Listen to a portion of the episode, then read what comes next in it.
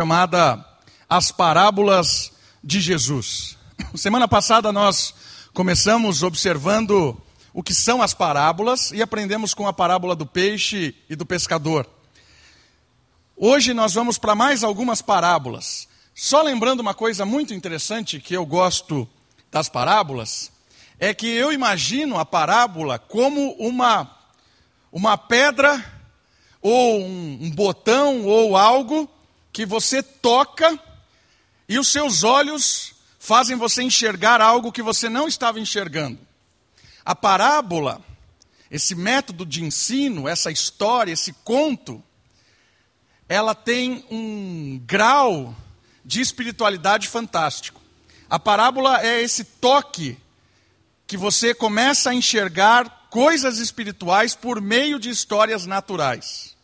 Semana passada nós vimos que a história do peixe, do pescador, estava usando aquelas ilustrações do cotidiano para ensinar uma verdade espiritual do reino. A parábola é como se você estivesse sem óculos, e eu sem óculos eu não enxergo nada. Agora com óculos também, eu acho que eu tenho que aumentar o grau, também não estou enxergando quase nada. Está aqui a visão que eu tenho. De repente, a parábola aparece. A parábola, ela faz eu ver com nitidez o que de, o que de verdade tem na minha frente. O que é que sem o óculos eu não enxergo? O que é que sem a parábola eu não enxergo? E Jesus é mestre em contar parábolas. Jesus, ele tem uma didática fantástica e quando ele revela uma parábola, ele está dando um óculos para quem ele está contando a parábola. E as parábolas não são só histórias grandes, como a gente viu ontem, a parábola ontem, semana passada. Semana passada a parábola era uma frase. E hoje são três frases, com três pessoas distintas. Cada pessoa faz uma pergunta para Jesus, e Jesus chega para essa pessoa e fala assim: toma o óculos, eu vou fazer com que você enxergue por meio das coisas naturais, dessas histórias, desses contos que eu te conto, algo que você não está enxergando. E aí ele dá o óculos para as pessoas, e essas pessoas começam, ou não, porque tem pessoa que mesmo com óculos não enxerga, tem pessoa que prefere colocar o óculos e continuar com olhos fechados. Né? Mas Jesus usa dessas parábolas para ensinar realidades espirituais para que a gente enxergue aquilo que a gente não está enxergando. E no nosso mundo hoje, as parábolas são livramento.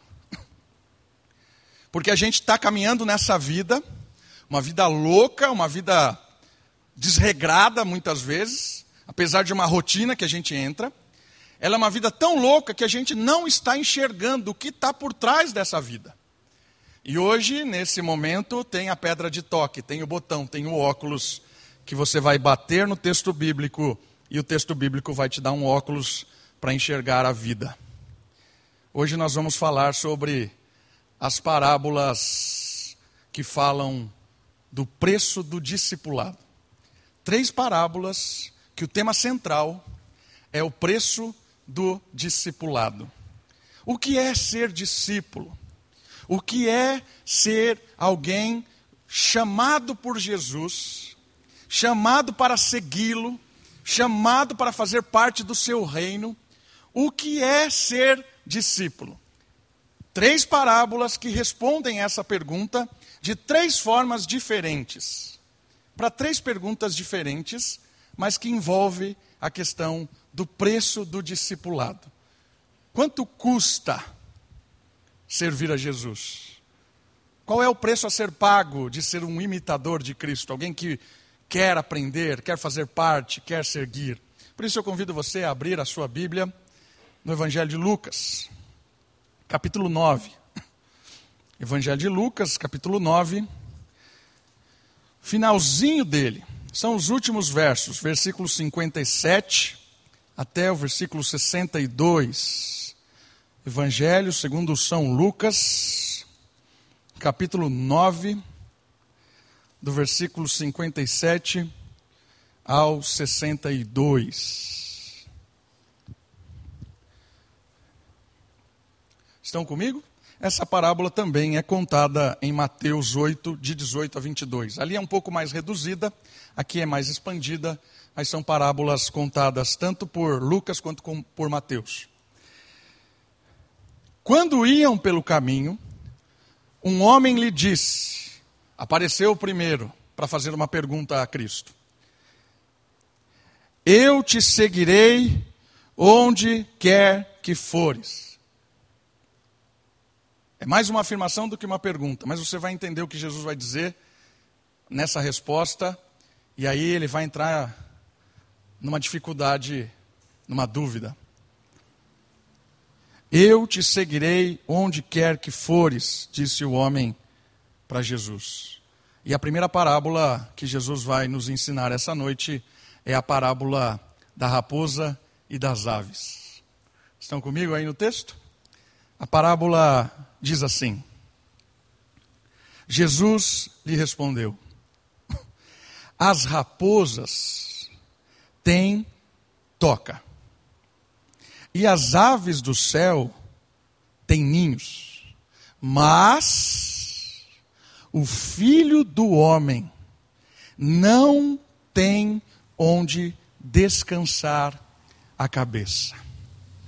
A parábola que Jesus usa para responder essa indagação, essa questão, essa afirmação, esse questionamento, ela vai nos ensinar algumas verdades sobrenaturais do que é ser discípulo, do que é o reino de Deus, do que é seguir a Jesus. Com uma comparação, Jesus revela ao primeiro que lhe queria seguir. Ele disse: Eu vou ser seu seguidor, quero fazer parte desse ministério essas pessoas todas te seguindo, essa multidão, essa galera toda aí. Eu quero me envolver, vou, vou junto nisso aí. Jesus faz uma comparação muito interessante. Ele diz que o seu reino, o seu ministério, servir a Jesus, estar integrado na igreja, não pode ser visto, não é para ser decifrado, interpretado. O seu ministério não é para ser visto com critérios deste mundo. Por que Jesus está falando isso? Por que, que Jesus faz essa comparação de que tanto a raposa quanto as aves têm onde repousar, onde descansar, têm onde se apoiar, e o filho do homem, o exemplo, aquele que é da profecia de Daniel, aquele que viria para resgatar imponência, o, o rei dos reis, não tem onde descansar. Por que, que Jesus usa essa ilustração para aquele primeiro que apresenta essa indagação? Se você olhar o texto paralelo, como eu citei lá em Mateus, Mateus vai dizer que esse homem, ele era um líder religioso. Aquele que fez essa pergunta era um líder religioso. Está paralelo ao texto. Porque ao enxergar aquela realidade, Talvez esse, esse, esse rapaz, esse líder religioso, ele se empolgou com a dimensão do ministério. Ele olhou aquela multidão, aqueles milagres, aquele poder de Cristo, e ele se encantou com aquilo. Pode ser que ele olhou para aquilo e falou assim: É isso que eu quero, Jesus. Esse negócio é louco demais. A galera se impressiona, as pessoas são curadas. Maravilhoso, eu vou nesse negócio aí. E aí Jesus dá a pedra de toque para ele, dá o óculos e fala assim: Você está vendo sem olhar o espiritual. Porque você está enxergando uma coisa que não é bem isso. Lembra da história de Simão, lá em Atos? Simão era um mágico que fazia várias coisas que impressionavam as pessoas, ganhava dinheiro com esse negócio. E de repente, quando os discípulos chegaram na cidade, ele se encantou com aquilo, porque ele viu o poder do Espírito. Simão se converte, batiza, ele começa a seguir os discípulos, e de repente ele chega nos discípulos e ele fala assim: Quanto é que eu preciso pagar para que eu também imponha a mão e o Espírito desça sobre as pessoas? E aí os caras ficaram loucos da vida, né? que você está louco? Isso aqui não é uma questão de dinheiro, isso aqui não é uma questão de grana, isso aqui é algo sobrenatural. Simão, você está doido, cara. Você está querendo comprar algo que não é comprável, não tem preço, não é essa a questão do reino. É o mesmo paralelo. Talvez esse sacerdote se, se, se encantou com aquela multidão, se encantou com aquilo que era o poder do Evangelho, o poder libertador do Espírito. Ele se encantou ao ponto de não estar prestando atenção no que de fato está sendo revelado no ministério de Jesus. E aí Jesus dá o óculos para ele e fala para ele o seguinte: o que você está vendo não é a realidade. A realidade é que o Filho do Homem, o Rei dos Reis, o Senhor da história, o dono disso tudo aqui, não tem onde repousar. Até a raposa tem onde dormir, até os pássaros têm onde repousar, mas o Senhor não tem onde dormir. O ministério não é uma questão financeira gloriosa, não é uma questão de grandiosidade. O ministério é simples, o ministério é humilde, o ministério é algo que não tem a ver com grana. Seguir a Cristo não tem a ver com o fim dos seus problemas financeiros. Seguir a Cristo não tem a ver com que você vai sair do da cauda e vai virar cabeça. Desempregado, gerente da empresa. Miserável, o senhor, não sei do que. Mas era isso aqui que o cara se interessou. Mas Jesus está falando para ele assim: ô, oh, oh, oh, amigo, não é isso. Seguir a Cristo é abrir mão dessa visão do mundo de sucesso. É abrir mão do que os caras estão falando que é vitória é abrir mão disso aí que eles estão falando, que é grande, porque eu estou te dando um óculos para que você enxergue que seguir a Cristo é abrir mão deste mundo para receber um mundo que você não está vendo. Um mundo espiritual, um mundo de perdão, de nova, nova história.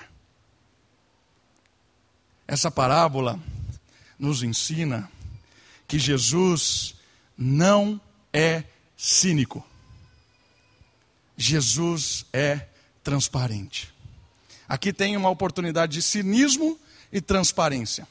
E o nosso mundo está arquitetado ao cinismo. As igrejas estão se arquitetando no cinismo. Se monta uma estrutura grandiosa para que as pessoas enxerguem algo que não é o reino. É algo sobrenatural, encantador, maravilhoso, imponente, sobre-humano. Mas não é o reino.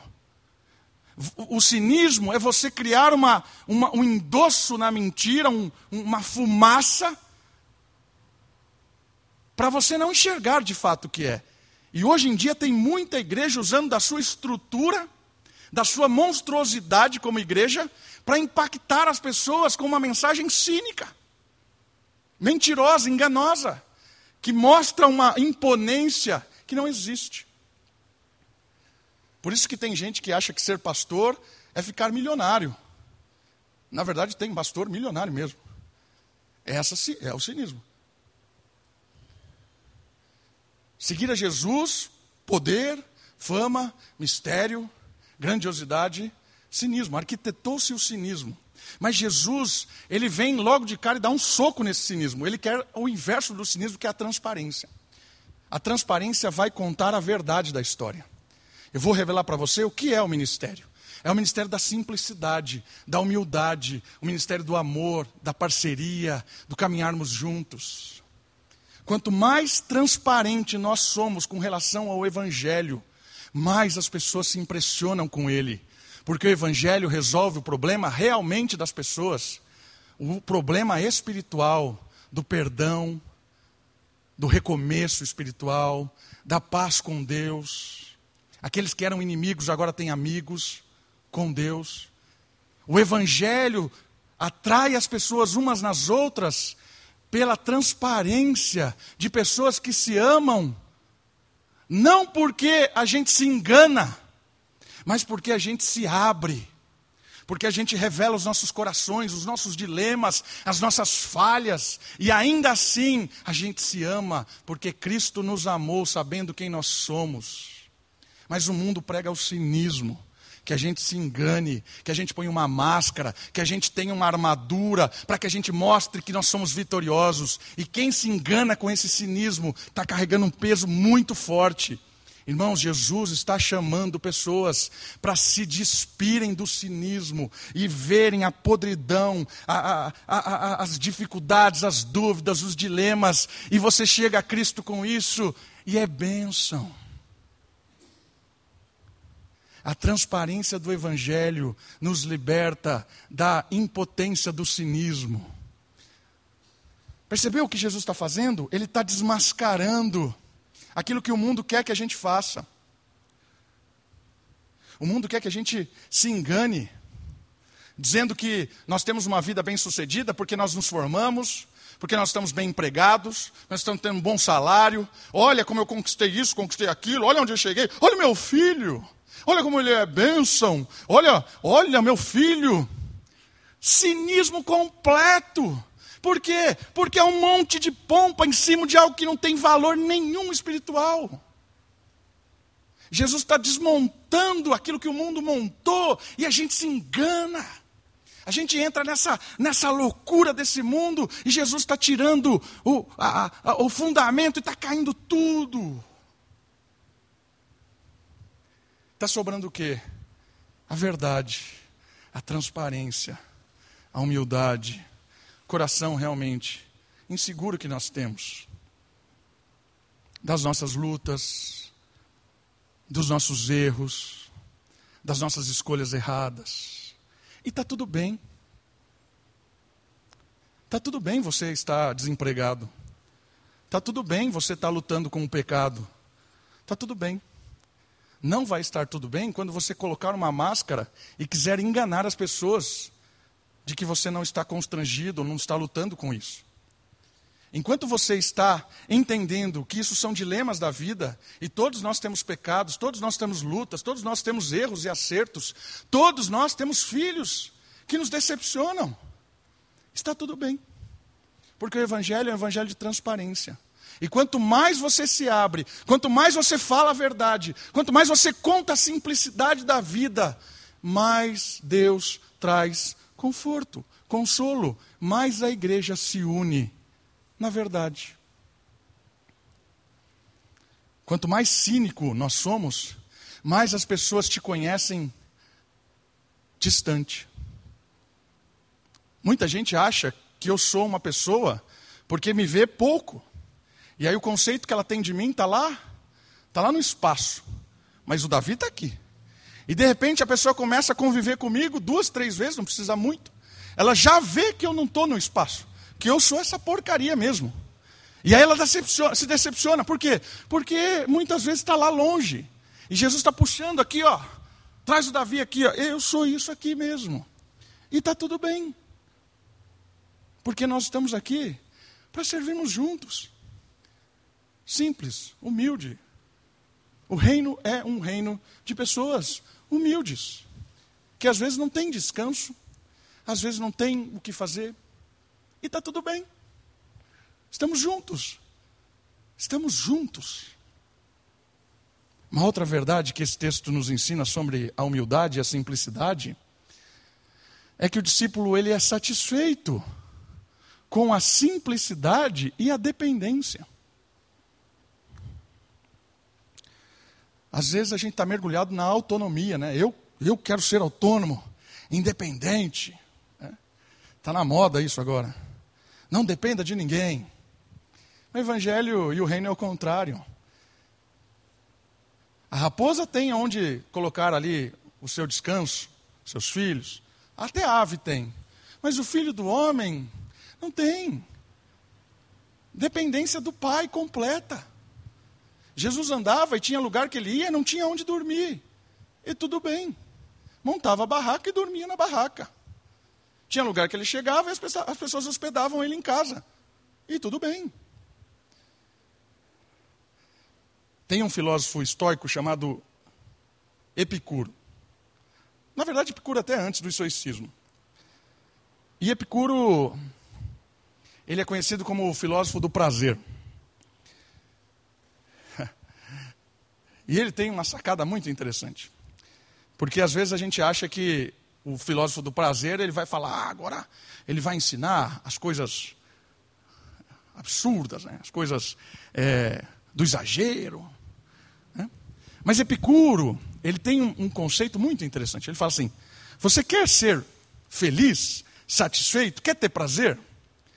Entenda a se satisfazer nas coisas naturais da vida. E aí Epicuro dá o exemplo assim: sabe o pão? Você come o pão quando você está com fome. Pão é simples, não tem nada. Você come. E sabe quando você está com fome come aquele pão gostoso? Que prazer, que alegria de comer esse pão. Maravilhoso. O problema é que, às vezes, a gente quer colocar molho no pão. E aí, quando a gente coloca molho no pão, é mais do que precisa. E aí a gente se acostuma com o molho. E aí, quando é só o pão, ah, que pão seco, miserável. Aí eu preciso do pão com molho. E aí Epicuro está dizendo assim: sabe por que, que a gente às vezes não tem prazer nas coisas simples? Porque nós estamos completamente contaminados com futilidades dessa vida. E cada vez mais que você coloca molho na sua vida, menos prazer você tem nas coisas simples. E aí você está regado de futilidade. Aí você acha que é preciso um celular da última carreira, é, o, ca o carro não sei o quê. Por quê? Porque isso é muito doido.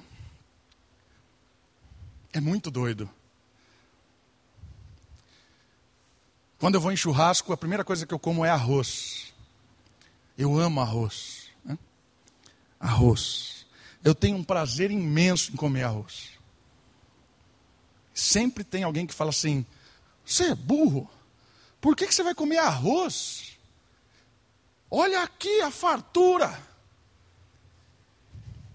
E às vezes você pergunta para a pessoa: ah, se não for a carne X, do, não sei, do frigorífico tal, não é a mesma coisa. Mas o arroz, para mim, dá um prazer imenso. Eu não preciso dessa carne. Aí eu falo para a pessoa: Você não tem esse prazer no arroz? Que arroz é uma porcaria! Olha essa carne! Eu tenho prazer todos os dias, porque todo dia tem arroz em casa. Imagina se eu precisasse colocar vinagre da Austrália no meu arroz.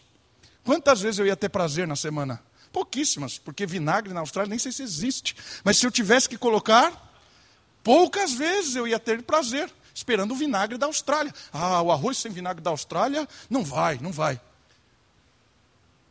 Mas não precisa. Por quê? Porque o arroz tem todo dia e é um prazer comer arroz. Essa é a ideia da simplicidade do reino. Você acha que quando Jesus disse assim, eu não tenho onde colocar a cabeça, ele está lamentando? Não. Ele está dizendo para o cara, eu estou livre das suas preocupações. Você está correndo que nem louco. Eu não tenho onde repousar a cabeça, mas eu tenho um pai que é dono de toda essa coisa.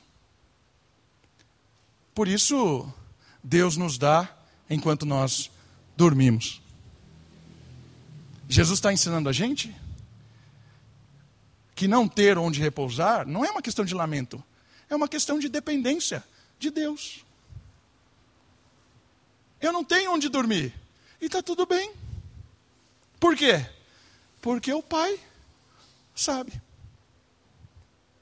Quem enxerga o reino com a simplicidade, começa a ter prazer nas coisas simples da vida, começa a se alegrar, a glorificar a Deus nas coisas simples da vida e a depender de Deus. no meio das duas multiplicações de pães de Jesus, no meio das duas multiplicações, quando Jesus faz lá os peixes e os pães alimentarem uma multidão. Duas, faz duas vezes isso. Multiplica a comida, multiplica a comida. Fartura. No meio dessas duas histórias, tem a história da migalha.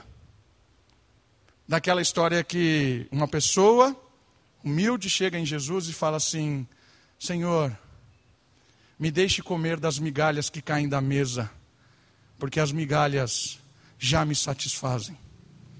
E Jesus fala assim: a sua fé é extraordinária. Sabe por quê? Porque as migalhas de Deus são muito mais prazerosas do que os banquetes do mundo. Encontrar Deus na simplicidade é ter prazer todos os dias. Com o sorriso da criança, com o abraço da esposa, com o picolé de 75 centavos do pinguim. Maravilhoso.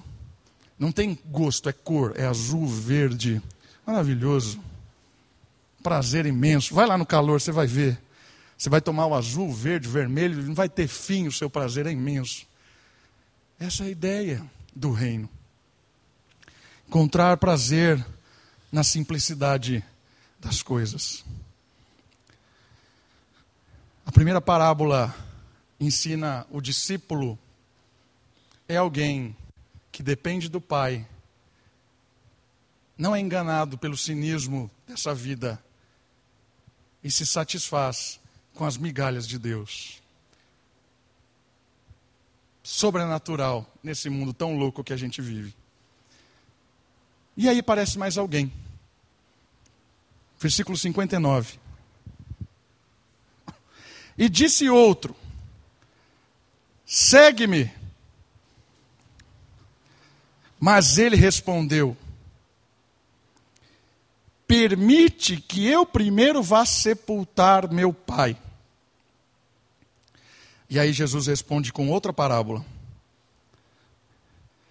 Deixa os mortos sepultarem os seus mortos. Tu, porém, vai e anuncia o reino de Deus. A segunda parábola de Jesus sobre o preço do discipulado é a parábola dos mortos que pensam viver. Essa parábola é interessante porque ao segundo que o questiona, Jesus lhe aponta um espírito procrastinador. Essa palavra é a palavra típica do brasileiro, né? Você tem um trabalho para entregar na, na sexta, você vai fazer, claro que na quinta. Vai empurrando, vai procrastinando, vai dando um jeito, arrumando uma desculpa para não fazer aquilo que você tem que fazer. Isso é típico brasileiro. E é essa a questão aqui. Jesus está mostrando esse espírito de empurrar as coisas, de tão imerso na rotina da vida, não percebia esse questionador a urgência da evangelização. Ele diz assim: permite que eu primeiro vá sepultar o meu pai. Não imagina aqui que estava tendo velório, Jesus chegou no velório e falou assim: Ô, oh, você aí, vamos me seguir. Não é isso que está acontecendo. Esse discurso aqui não é no velório. Esse discurso é alguém que está lá no meio, ouvindo, e daí ele se interessa pelo discipulado. E aí ele faz uma pergunta interessante, né? E Jesus chama ele, chama ele. E ele, de certa forma, dá um, uma desculpa, fica indeciso. Por quê? Porque ele está pensando na vida aqui. Ele está pensando naquilo que, as responsabilidades que ele tinha, claro que com o cuidado do pai dele, mas muito mais naquilo que ele teria que administrar com o pai vivo e com o pai morto. Sabe o que ele está pensando? Ele está pensando que ele não tem como se envolver com Jesus, porque a vida dele aqui é muito cheia de coisas. E ele está completamente ligado na vida aqui apenas. E ele arruma uma desculpa para não se envolver na urgência do, do reino, do evangelho. Como eu disse, o pai dele não estava sendo sepultado, não estava lá no velório e ia só enterrar. O pai dele estava vivo. Mas ele estava lá e talvez não seria nem um senhor de idade, não é isso. Ele estava vinculado completamente à responsabilidade dele como familiar e também de administrar, de cuidar, de fazer os negócios da família irem para frente. E aí, ó, depois que eu ajustar todas as coisas lá em casa, depois que eu arrumar todas as coisas do meu pai, deixar tudo certinho, aí eu vou me envolver com as coisas da igreja, com as coisas do reino. Essa pergunta, né, na verdade é mais Jesus que o interroga do que ele faz propriamente uma pergunta. Esse interrógio de Jesus, ele provoca cada um de nós a pensarmos a respeito de como nós estamos lidando com o discipulado, com o envolvimento com o reino, com as nossas, as nossas perspectivas de servir a Deus. Será que nós estamos pensando nesses termos aqui? Ah, eu estou tão cheio de coisa, de atividade, eu não tenho nenhum tipo de tempo. Ah, deixa eu cuidar disso, ajeitar aquilo outro. Ah, deixa eu cuidar primeiro do meu filho. Ah, deixa eu educar o, o, o meu, minha pequena, minha, meu, meu filho que nasceu agora. Nossa, agora, pastor, que eu tenho, ah, comprei uma chácara, tenho que aproveitar a minha chácara. Vai ser a vida inteira. A hora que você vê, você está morto, porque acabou. A vida inteira vai surgir coisas para você fazer. Mas Jesus está dando um choque de realidade nesse cara. Ele está dizendo assim: você está vivendo a vida dos mortos. Deixe os mortos sepultarem os mortos. O que é que Jesus está fazendo? Deus, Jesus está dando um óculos para esse cara e está falando para ele agora: você vai enxergar o que, você, que ninguém está enxergando. Essa vida cotidiana que você tanto se preocupa, ela não tem implicação nenhuma de eternidade. É uma vida de morte. É uma vida que vai agora, vai acabar. Você vai gastar todas as suas fichas, vai gastar todo o seu gás, todo o seu ânimo, toda a sua vitalidade. E vai acabar. Porque é uma vida de morte. E aí Jesus dá um óculos para ele e fala assim: Está vendo? Sempre vão ter mortos para você sepultar. O que isso quer dizer? Sempre alguém vai te oferecer algo que não tem nada a ver com o reino. E como responder isso? Ah, pastor, então eu tenho que abandonar tudo e. Você precisa botar o óculos. Porque talvez nós estamos enxergando as nossas rotinas como rotinas seculares. E o que são rotinas seculares? É aquilo que o apóstolo Paulo, em Romanos capítulo 12, diz: Não vos conformeis com este século, não se alinhe com o que é secular, mas transforme pela renovação da vossa mente, para que você experimente o que é bom, perfeito e agradável na vontade de Deus. E aí o óculos é essa transformação de enxergar a nossa rotina, o nosso dia a dia, como coisas do reino coisas que fazem parte da obra de Deus. E aí, quando eu vou para o meu trabalho, eu percebo que aquilo ali não é só o ganha-pão. Por quê? Porque o ganha-pão é Deus quem dá. Ir no trabalho não é só sustentar a minha casa, porque quem sustenta a minha casa é Deus. Ir ao trabalho é testemunhar do reino. Ir ao trabalho, se envolver com a sua rotina, não é secular, é espiritual. É você fazer do seu trabalho um momento de mostrar o reino, mostrar Cristo, mostrar vida. Tem duas maneiras de trabalhar. Secularmente é a vida morta. A vida morta que não tem perspectivas espirituais. Ela te dá um dinheiro, ela pode te enriquecer, ela pode te dar um castelo, mas não tem implicações nenhuma espirituais. Quando você morrer, caixão não tem gaveta. Fica tudo e o seu filho, o seu neto vai gastar com tudo quanto é porcaria possível. Então, quando eu olho agora o trabalho na perspectiva do reino, eu vou sentar ali na mesa do meu computador que eu vou trabalhar e vou fazer aquilo para a glória de Deus, para abençoar pessoas, para testemunhar o que é a verdade. Para mostrar que aquele serviço meu pode transformar a vida das pessoas. Seja dando uma aula, seja vendendo alguma coisa, seja diagramando, seja limpando, seja cozinhando, o que você faz quando você faz para o reino? Você glorifica a Deus, abençoa pessoas e testemunha da reconciliação com Deus.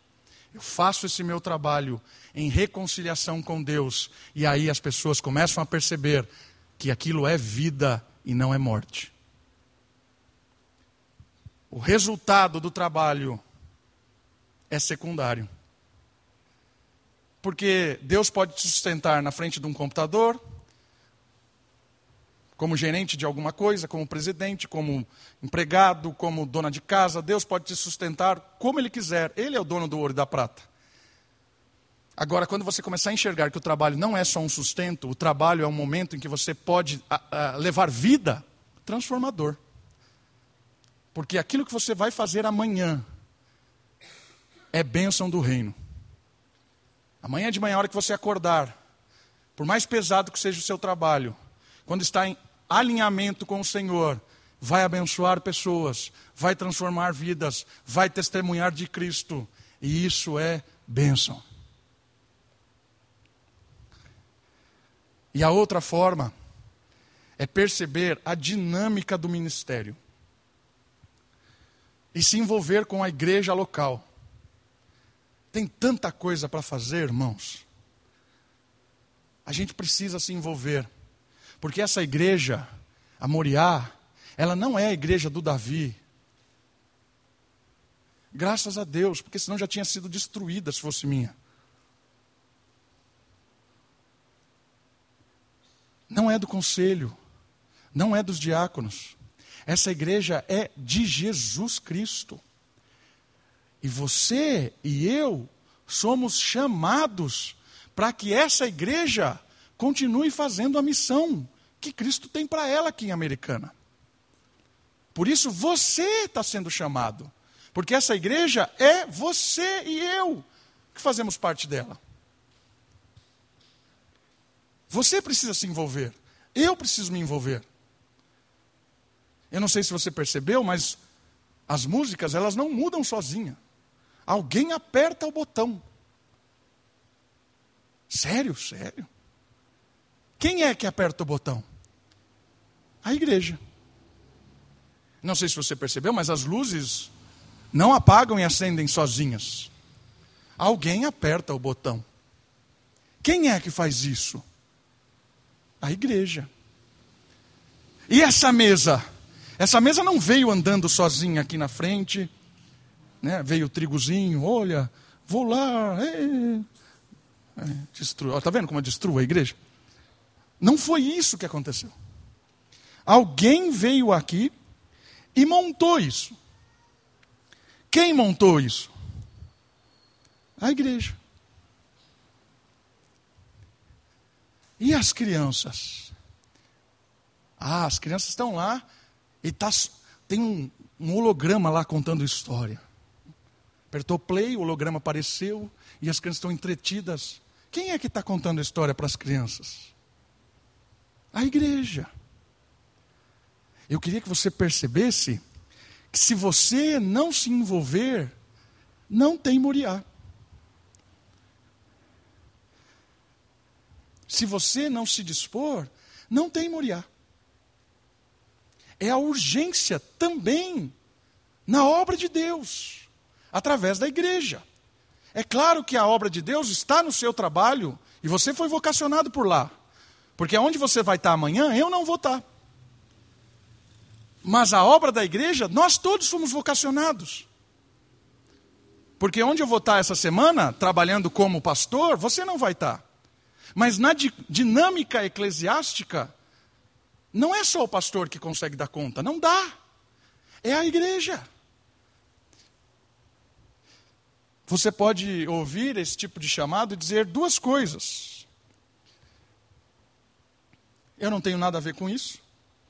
Essa é uma, uma, uma, uma coisa que a gente. É? E às vezes não tem mesmo. Porque só tem a ver com isso quem é discípulo. Se você não tem nada a ver com isso, talvez você não seja discípulo. É uma resposta exata às vezes. Eu não tenho nada a ver com isso. Beleza. Não é um discípulo. A outra resposta talvez seja do discípulo, e aí essa palavra, procrastinador, que fica empurrando com a barriga. Ah, agora eu não posso. Olha, essa semana não vai dar. Quem sabe, pastor, em 2025, quando meu filho estiver na faculdade. Ah, quem sabe, pastor, daqui uns três anos, quando eu acabar a universidade, quando eu me casar.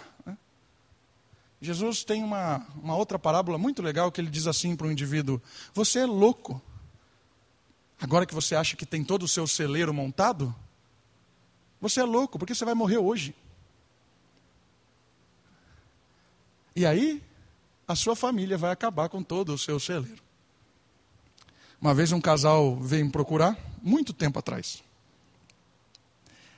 E o cara, ele tinha uma, uma forma de administrar a sua casa um pouco meio esquisita porque ele controlava todo o dinheiro, porque ele estava fazendo um caixa para garantir né, a, a, faculdade do filho, garantir não sei o quê. E toda a família era praticamente miserável, não tinha um acúmulo de dinheiro, né, e não sobrava nada, e a família lá. E aí a esposa teve uma ideia genial, ela começou a fazer caixa dois em casa. Começava a desviar dinheiro, né? Porque eu preciso comprar Danone, sei lá. Preciso arrumar o cabelo, pintar a unha. E não tem, prioridade não é essa, né? Nós temos que. E aí ela começou a fazer um caixa dois. E aí o cara descobriu. E aí chegaram aqui e a primeira frase que ele me disse foi: A minha esposa está me traindo. Eu falar mais. Então, eu estava lá fazendo esses meus planos e tal, não sei o quê. E ela começou a desviar o dinheiro, não sei o que lá. Era uma situação bem difícil.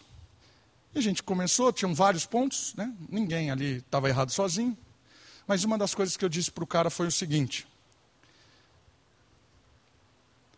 talvez você está juntando tudo isso, e Jesus vai dizer para você e vai falar assim: você é louco, porque hoje você vai encontrar a morte. E aí a sua esposa vai gastar tudo isso com outra pessoa. Aí ele falou assim, bateu na mesa e falou assim, para de jogar praga, pastor. Eu falei, você acha que morte é praga? Você está certo. Porque o salário do pecado é a morte. E você tem pecado? Então você já está impregnado da praga. Você vai morrer, meu amigo. Deixe os mortos sepultar os seus mortos. Às vezes a gente acha que a gente é Superman, vai viver a vida inteira. Eu não estou dizendo que você tem que ser mal organizado, não administrar nada. Não é isso que eu estou dizendo. Eu estou dizendo que você tem que entender o equilíbrio da vida. O amanhã não existe, assim como o ontem não existe. O que existe é o agora.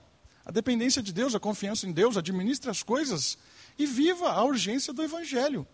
Invista o dinheiro na sua família na obra de Deus, envolva-se com pessoas. O, o chamado de Deus é para agora, para hoje.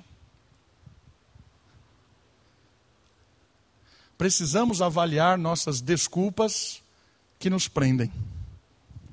Às vezes nós estamos cheios de desculpas. E a última parábola? Versículo 61. E outro disse: Senhor, eu te seguirei. Olha lá. Mas Deixa-me primeiro despedir-me dos de minha família. Olha essa pergunta interessante. Você me deixa ir? É? Pode ser uma pergunta, pode ser uma afirmação. Aqui são questões provocativas.